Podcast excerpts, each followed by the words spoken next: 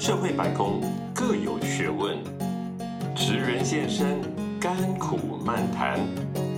欢迎收听《扶摇直上》。大家好，我们是扶摇直上，我是国民前男友 Sean，嗨，我是 Tom，我是 Linda，我是瑶。OK，那延续上一集是电动牙刷的 PM 这个角色啊，那 Tom 继续为我们来剖析，要不要这么严肃？来来分分享分享来分享，就是有关这个呃电动牙刷 PM 的工作。那我自己呃，因为以前也曾经啊是上班族，然后也曾经做过类似 PM 的工作，被公司要求去上所谓 PMT 的课。那 PMP 的课，我自觉我实在是做不了这件事情，因为实在是太细腻、太繁琐了。所以呢，呃，我在想说，哦，能够把 PM 工作做好，其实对公司真的贡献真的很大。所以我这边呃，第一个问题我先发问，就是我我想要问啊，就是说 PM 我做的很好很好，然后在一个职场，在一个公司里面，它往上升有什么机会呢？哦，呃，是这样啊，就是 PM 呢，它其实有，就我们上一集有说到，它有分产品经理跟专案经理这个两个角色嘛，它是一个大方向的分法。那如果是产品经理，它的走向的话，就是在您工作可能一年到三年到五年之后，可以成为产品总监，就负责产品的呃，从一开始的用户画像的决定到目标市场投入，到最后直面消费者是。的这整个过程。那产品总监他也很可能就会成为公司的 CEO，是。对，那去帮助公司做呃，就就是成为公司的 CEO 啦，对，来去运营嗯。整家公司了。是。那如果是另一种 PM，就是专案经理，也就是项目经理的话，那其实项目经理到呃资深的项目经理会成为项目总监，那他其实啊会跟研发团队还有供应链的团队有很紧密的合作，那其实也会成为公司的一个呃比较像是 COO 这样的营运的营运长的一个角色，那其实也是有机会担任 CEO 的。嗯对，那这两个工作其实到资深的话，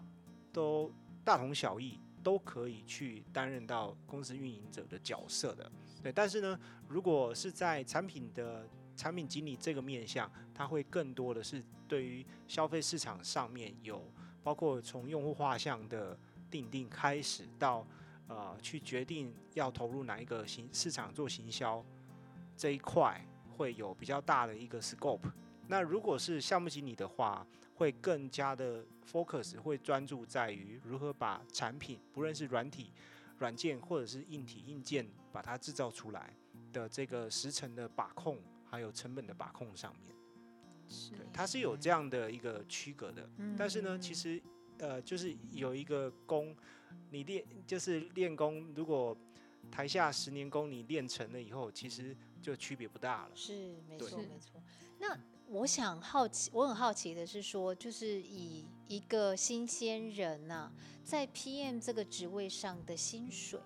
是怎么样的呢？新鲜人可以做 PM 吗？对对对对对对这也是一个问题。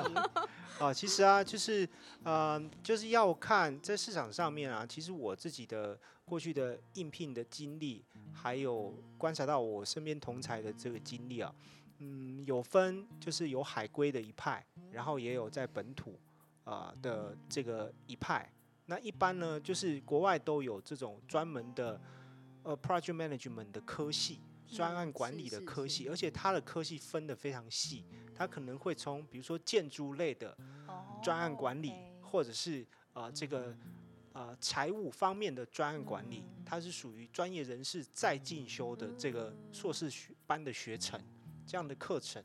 那其实，在本土的话就没有这样子的分法，所以一般我们刚进去做 PM 的时候啊，都是从助理或者是专员开始做起的。对啊，哦对，让从专案执行，就是项目执行的这个角度来去负责事情，那老板慢慢的放事情给你去做，慢慢的执行。其实他的学习轨迹跟很多的，我觉得像公关行业有一些 A E，就是 Account Executive 这样的广告或者是广告业务，他的工作其嗯实出街的时候是蛮像的，你都是需要去执行一些呃很细节的事情的。嗯嗯对，那薪水方面、薪资方面的话，其实 PM 的呃底薪的待遇啊，大概就是呃四千到五千块人民币左右。对，那如果是在台湾的话，底薪大概也就是三万到三万五左右嗯的的一个起薪。对，但如果你做了一到三年资深，开始慢慢的对于专案的执行非常的熟悉的时候，呃，薪资就会在四到五万不等。对，但是呢，这还是一个比较好的一个情况了。是对，那因为如果是就我所待的科技行业的话，科技业其实一般底薪都不会太高的，都是看年终奖金来决定的。OK，对，因为如果单就底薪来看的话，是看不出一个科技业的从业人士他的年收入有多少的。像我就都是靠奖金，对，都是靠奖金的。啊，也是还有股票的挂帅这样。对，像我就有老板，他以前就是有不是我直属的老板哦，别的老板也是做 PM 出身的，然后他的底薪很低，三万五台币，哦，那大概七千多块钱，然后 他的年终奖金领八十几个月，哦。对，可是那个就是他的年薪，是。是他的岗职位，他的岗位所赋予的年薪，只是公司给的底薪就是那个 level。了解了，对，所以是有这样的区别的，也方便科技公司留人。了呃，是是是，都是用比较用激励的方式啊，对是的。其呃，对岸在呃给薪水这一块，应该是相对感觉比较大方，然后因为我我们我也曾经在大陆工作过，是是呃，当然因为竞争竞争环境不一样了，也不能说呃哪哪一哪里比较好，我觉得都不一样的文化了。对对，OK，那我这，边呢，你一定是要问男女的问题，对不对很？会问这个，因为我刚刚听是胖哥你这样讲下来，其实工作真的很细啊。就是有没有你觉得男女生来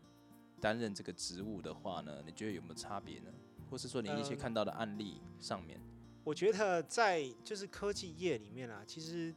呃做 PM 这个角色，其实男女还蛮平等的啦，哦对，不太会有很明显的区别。嗯哼哼那其实主要还是要细心，要负责任，对，然后懂得及时汇报事情，不要把事情压在手上嗯啊、哼让它变成是炸弹，然后无法挽回，爆掉了，在你手上爆掉了，那责任就在你身上了。是是，对，其实我们常常会觉得，呃，做 PM 啊，它其实呃是非常理性的一个工作啦。对，嗯哼哼然后很强调沟通的协调的技巧，对，然后也需要有一定的原则。对，嗯对，所以我们其实我觉得性别不是太大的问题，在这个行业里面，对，也不不太存在于就是呃男生会干的比较好，或女生会干的比较好，嗯这纯粹都是人格特质的决定的。对对，哦所以我觉得没有太大的区别，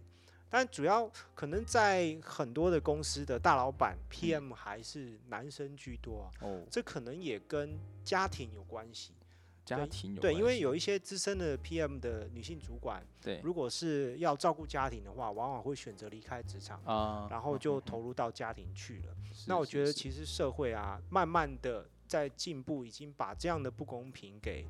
啊、这的天平给把它平衡过来了，也不见得是女性在工作成功就必须要离开职场。嗯对，所以我必须说，我觉得如果是我这样的岗位的话，其实它还算挺公平的。嗯，对，对，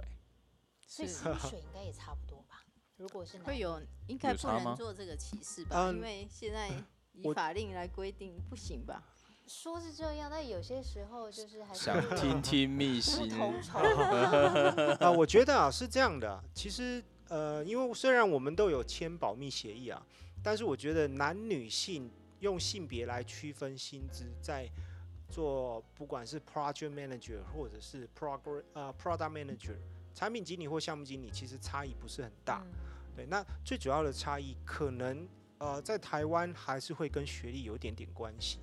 对，嗯就是学历如果是比较好的学校的，那那个学校可能常春藤名校，那他给的那个薪资待遇，他的起跑点就会不一样，因为公司还是会认为说，呃，你在呃学习的时候你是有达到这样的竞争门槛，是，表示你未来的潜力，啊，付给你的薪资会比呃一般同才更高出一些，是因为他给你的多出来的薪资是对你的期待，对你竞争力的期待。对，那我倒觉得这个还是学历还有一点点参考性。